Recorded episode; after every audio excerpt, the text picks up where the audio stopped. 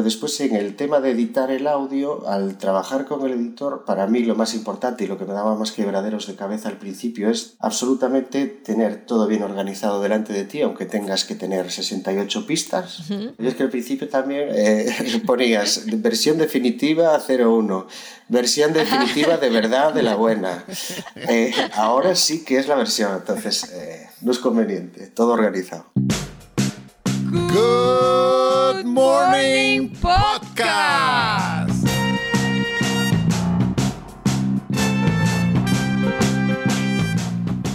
Bienvenidos y bienvenidas a Good Morning Podcast. Yo soy Verónica Figueroa.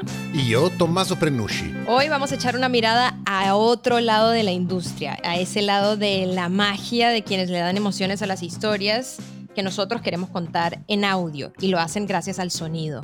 Está con nosotros David Alonso Garzón, que es un músico, creador de bandas sonoras, mezclador profesional de audio y además ha trabajado para grandes producciones internacionales.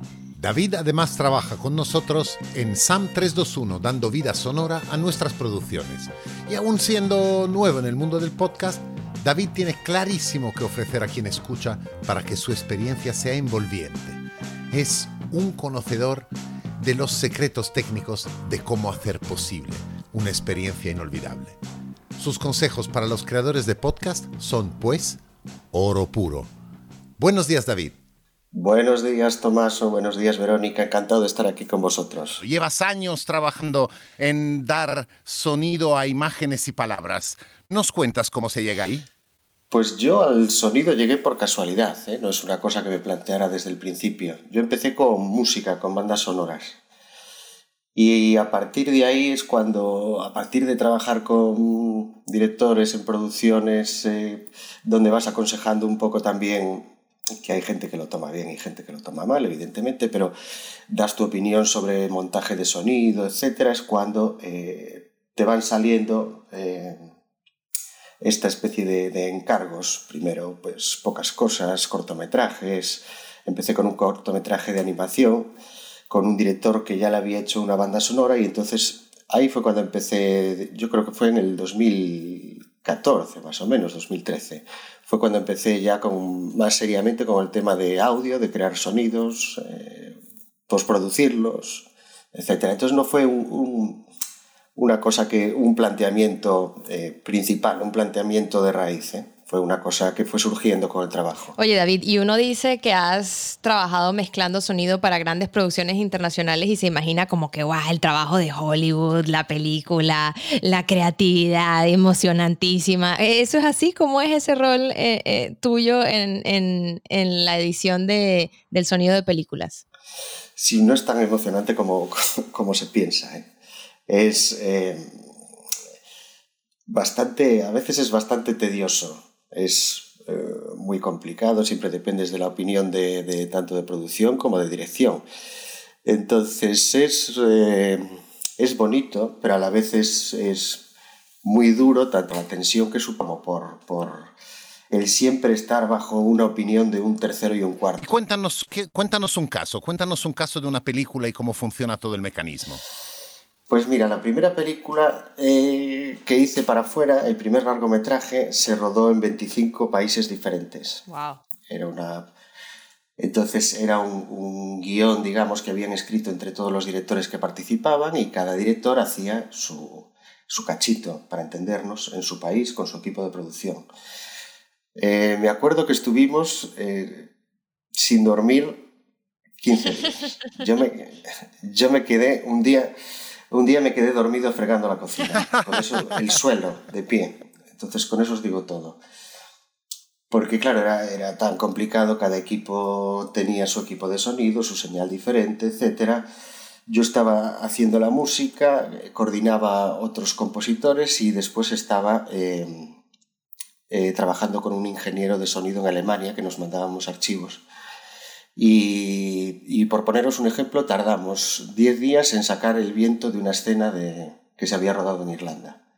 Entonces hasta ahí es bonito, es creativo, pero tiene su parte dura, cumplir plazos, eh, tirar para atrás otra vez porque te rechazan el trabajo, volverlo a hacer, etc. Oye, y una cosa que a mí me llama muchísimo la atención de la composición, que es otro trabajo que tú haces, es que la música de una película siempre nos mete totalmente en el ambiente. Hay música triste, hay música alegre. Tú estudiaste música para poder eh, entender esas notas que nos suenan a todos más melancólicas o nos suenan más sobre olvido, porque en realidad la música como que es algo que todos comprendemos, es un lenguaje universal.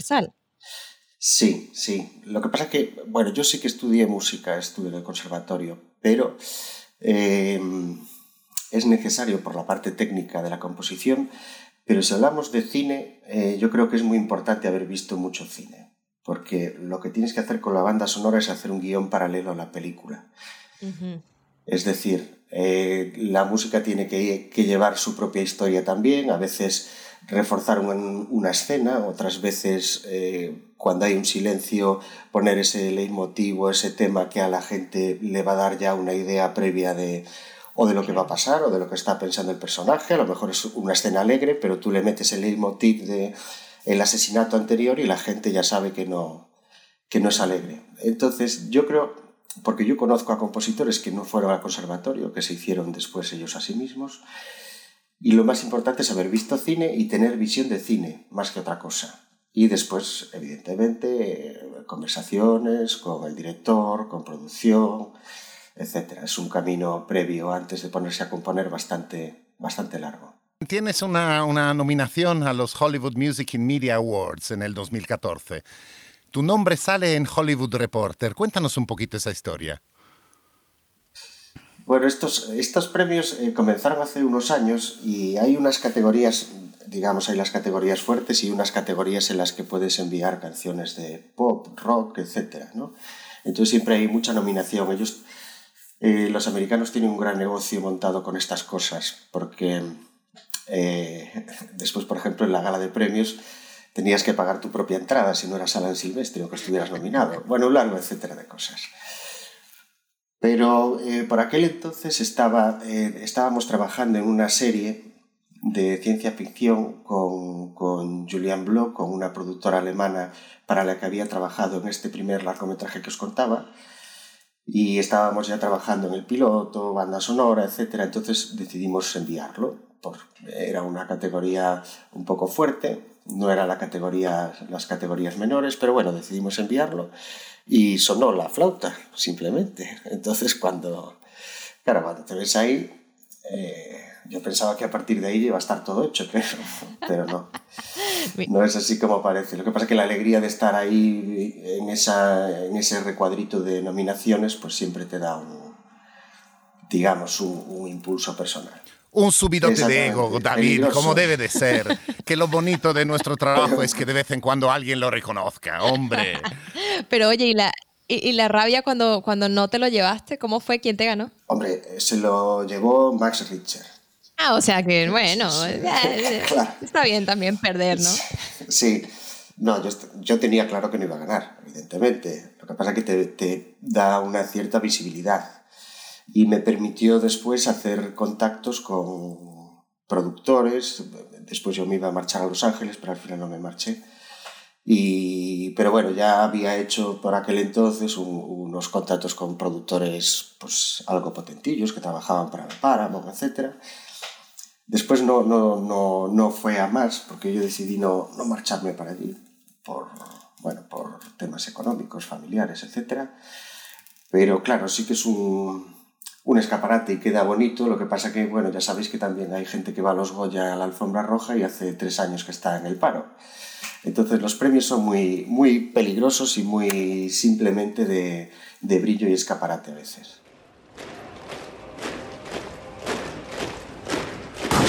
El 10 de junio, tropas alemanas rodearon el pueblo y sacaron a la población de sus casas.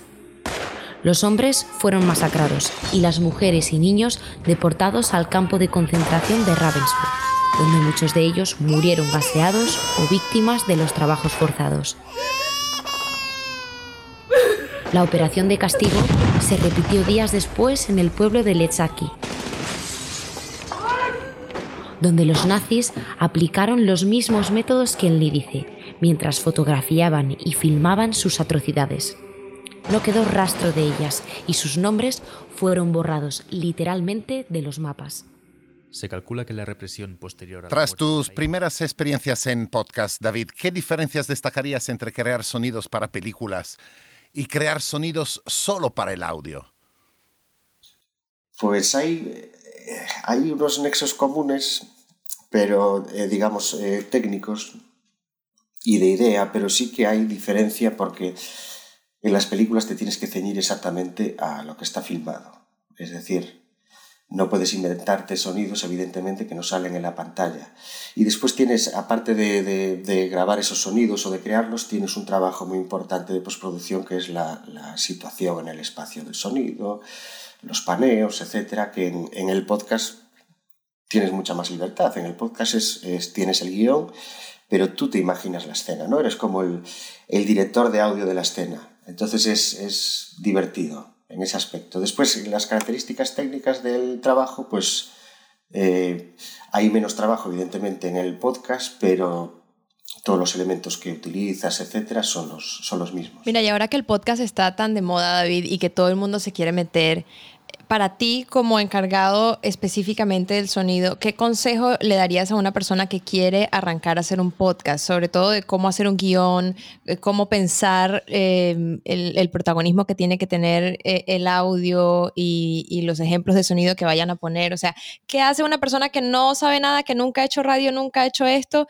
y luego dice, ay, sí, yo quiero hacer un podcast? Eh, ¿Basta con sentarse ahí y hablar? hablar es importante. ya sabéis que, que en SAG hablamos mucho eso es, lo, fundamental, tener una idea principal. Lo que pasa es que después sí que es cierto que eh, hay que tener unos medios técnicos mínimos si se le quiere dar una calidad un poquito, un poquito decente. Entonces, lanzarse sí se puede uno lanzar, pero eh, digamos, para cierto nivel, bueno, vosotros sabéis que hay que tener una serie de micros, una serie de equipos, eh, trabajar con programas que te den una grabación, aunque sea a distancia, eh, eh, con una calidad mínima, etc. Pero sí que lo importante es tener un planteamiento, eh, un planteamiento previo. Si, si, digamos si vamos a hacer un programa muy basado en sonidos, sí que es importante, como yo creo que, que, hay en SAM, tener un, un SAM 321, tener un planteamiento de cómo va a ser el trabajo. Eso es lo más importante y después probar, claro. Normalmente los podcasts empiezan, David, con una sintonía. Eh, ya creado varias sintonías para podcast. Eh, la sintonía tiene una importancia enorme porque es un elemento sonoro que los oyentes escuchan cada vez que vuelven al podcast. Y dentro del propio podcast, digamos, las fases de la narración están siempre entremezcladas con esta sintonía.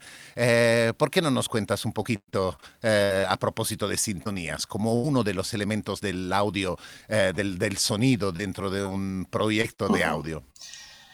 Sí, la sintonía lo que tiene que tener es esa identidad que le dé al, oyente, en este caso estamos hablando de podcast, la, referencia del programa desde el segundo uno.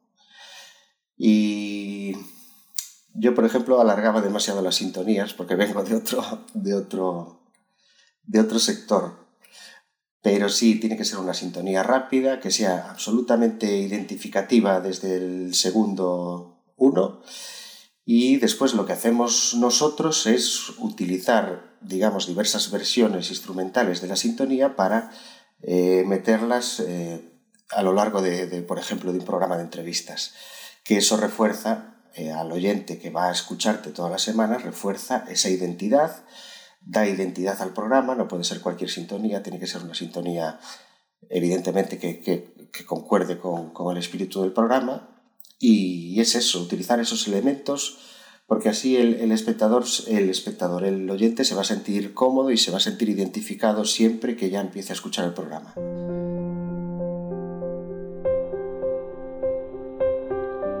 Marie Claire presenta Nunca más, un podcast en cuatro episodios contra la violencia de género, con la directora Mabel Lozano.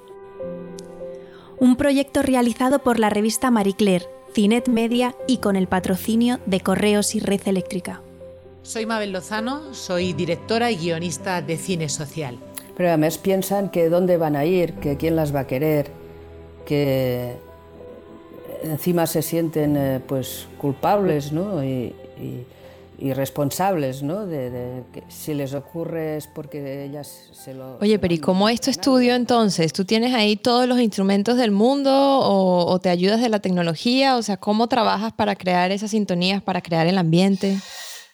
Eh, mi estudio, que bueno, comparto con un, con un socio, que él es el artista Foley, yo soy el que lleva el tema del audio. Nuestro estudio es una escombrera auténtica es un basurero, eh, la verdad. Ay, tampoco, sí, Tenemos, eh, son 130 y algo metros y, y bueno, tenemos en una esquinita cerrada el equipo donde grabamos, donde salen todos los micros, sale el proyector para la pantalla, enfrente de la que trabaja mi socio, pero después es, es tenemos distintos suelos, tenemos suelo de madera, suelo de plaquetas, suelo de tierra, tenemos una piscinita pequeña para hacer ruidos, tenemos decenas de pares de zapatos, eh, maderas, cristales, eh, tenemos cerraduras de puertas para hacer que amartillamos pistolas, por ejemplo. O sea, los 100 metros mejor utilizados de, toda España. Sí, sí, sí, ¿no? Es, es, dar reparo entrar si no sabes a lo que nos dedicamos, porque parece que, que tenemos diógenes, pero eh, muchas veces los sonidos se crean eh, a través de, bueno, muchas veces no, eh, normalmente son mentiras, siempre. Nosotros, por ejemplo, hicimos un coche pasando por un suelo mojado con un velcro contra el hormigón, por poneros un ejemplo. Entonces tienes que tener un poco de eso. Después sí que tenemos una mesa de mezclas, un equipo potente, tenemos muy buenos micros para, para tener la, la máxima limpieza, digamos, que después va todo todo lo que ensucias de audio, las distancias, etcétera, etcétera, ya van en postproducción. Nosotros tenemos una jornada de trabajo que es por la mañana creamos los sonidos, los grabamos y después por la tarde eh, los situamos, los, adornamos, etcétera, etcétera. Pero vamos, es, es, una escombrera aislada, tenemos muy pocos decibelios de ruido, tenemos cinco nada más y, y después es, son cosas, cosas y más instrumentos, piano, guitarra, violín.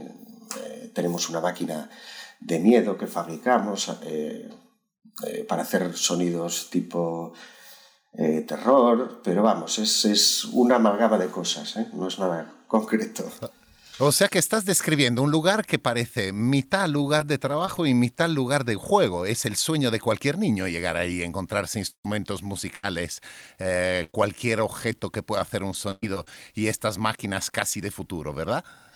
Sí, de hecho, eh, de hecho nos piden muchos amigos que, que cuando estemos eh, trabajando en algo se pueden llevar a los niños. Porque, claro, allí se rompen cristales, nos reímos mucho, la verdad, trabajando. También eh, trabajamos eh, con unos plazos, pero, pero crear sonidos a veces es muy divertido. O ver qué ropa mi socio Julio va a utilizar para el ruido de la ropa. O ponerte unos tacones para ir sobre un piso de madera. Es, es, es divertido. Tiene su parte profesional, pero claro, evidentemente es como un gran cuarto. Qué bonito, qué bonito, David. bueno, más bonito de lo que parece.